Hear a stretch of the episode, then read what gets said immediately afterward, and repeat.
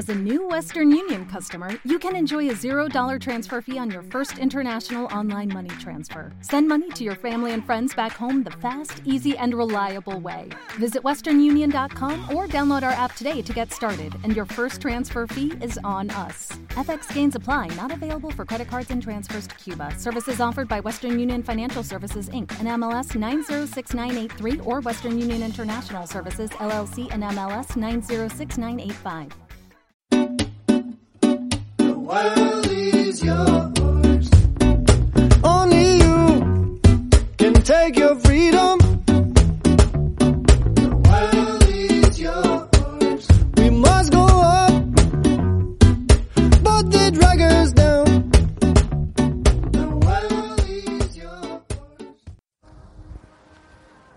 Bueno, bienvenidos viajeros. Vamos a empezar un nuevo episodio de Viajando sin planes. Y hoy os hablo desde un lugar que ya he hablado alguna vez, que es una cafetería eh, que está en medio del bosque, aquí en, el pueblo en el que vivo, en Tungsong, en las montañas de Nakhon-Si Tamarat, de la provincia de Nakhon-Si Tamarat. Bastión, no sé si lo había contado nunca, bastión comunista de las últimas guerrillas comunistas. Eh, podéis buscar en internet y podéis buscar un poquito de información sobre los comunistas en Nakhon-Si Tamarat y de hecho hay un hay un un documento de archivo. Bueno, os voy a contar primero qué está pasando porque aquí hay como un río y de golpe han venido tres hombres, un río, un pequeño canal, río, eh, y de golpe han aparecido tres hombres. Uno lleva gafas de bucear, el otro lleva una... Bueno, llevan a estar cogiendo una red como de pescar. Y, y se han metido en el agua, que en realidad yo me quiero bañar, pero voy con tejanos. Así que bueno. Bueno, aquí en Tailandia a veces bañarse con tejanos es lo normal, pero no sé qué están buscando. Nunca he visto a nadie pescar en un río con red, pero tiene una red que, que claramente es una red de pesca. No sé qué están buscando, quizá la, la merienda. Pero bueno, hoy no vamos a hablar de Tailandia. Eh, hoy, bueno, ya lo debéis saber por el, por el título, pero bueno, quizás os había confundido por el inicio. Vamos a, vamos a hablar sobre empezar a viajar, vamos a hacer un episodio sobre el podcast de empezar a viajar. Un episodio que, que, bueno, de hecho ya había grabado una vez, pero no me acabó de convencer, así que voy a, podéis escuchar también los perros de fondo. Eh, pero, pero no me acabo de convencer, entonces dije, dije, bueno, voy a buscar otro sitio que me inspire un poquito más. A veces el lugar eh, también afecta y, creo que este es un buen lugar. ¿no? Quería hablar de, de las ventajas y las desventajas de ser viajero. Además, la semana que viene, este podcast lo voy a publicar esta semana y ya sabéis que grabo prácticamente al instante. Pero además la semana que viene, eh, bueno, os quiero comentar que, de, que sí, que de hecho uno ha comprobado dónde había peces, creo, con las gafas y el otro ha lanzado la red. Así que sí, están, están pescando en un rito pequeño. Bueno, eh,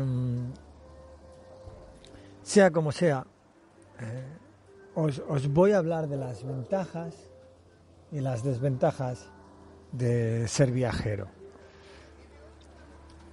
Y también un poquito, no sé cómo lo acabaré de enfocar, voy a intentar darle un poquito a la improvisación porque, bueno, ya lo he empezado de alguna forma y de alguna otra y ya creo que sé un poquito lo que me gusta, de lo que me gustaría decir y lo que no.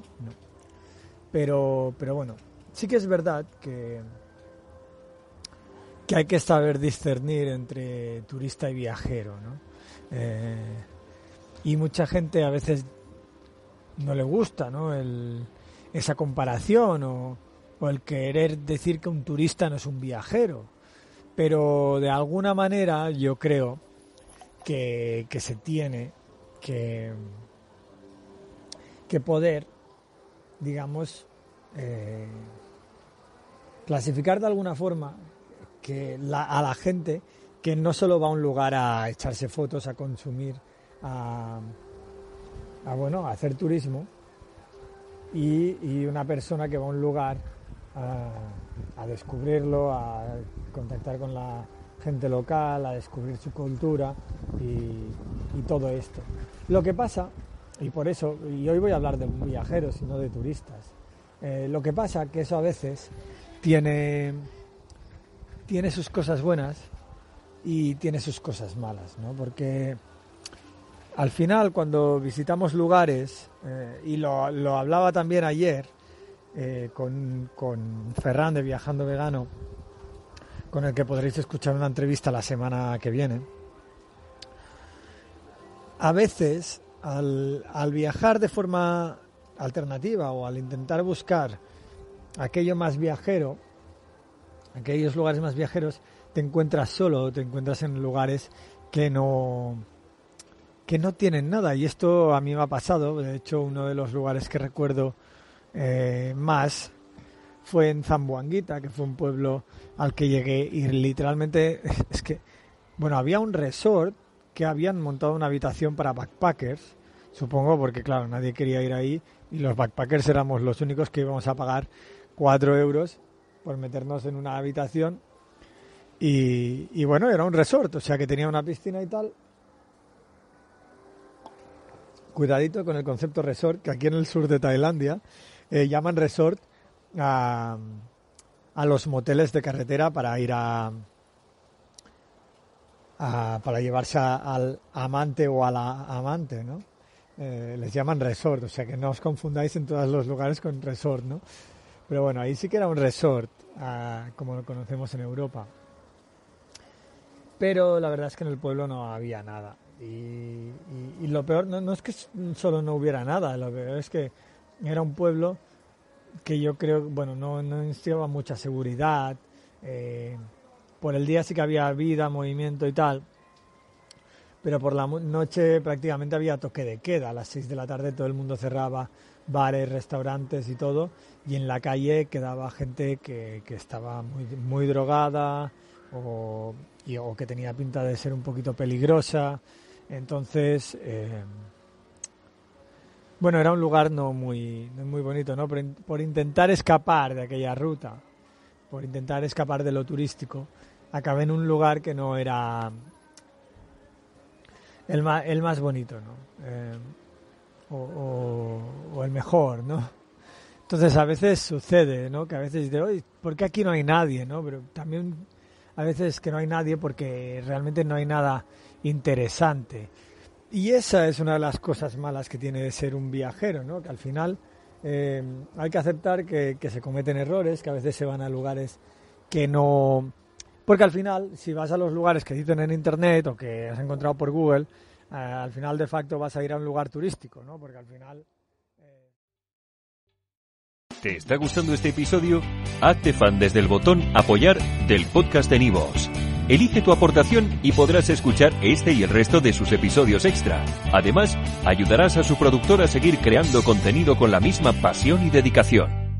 ¿Te preocupas por tu familia? Entonces, ¿por qué darles solo huevos ordinarios cuando pueden disfrutar de lo mejor? Eggland's Best, los únicos huevos con ese delicioso sabor fresco de granja, además de la mejor nutrición, como 6 veces más vitamina D, 10 veces más vitamina E y 25% menos de grasa saturada que los huevos regulares, además de muchos otros nutrientes importantes. Así que, dales los mejores huevos. Eggland's Best, mejor sabor, mejor nutrición, mejores huevos.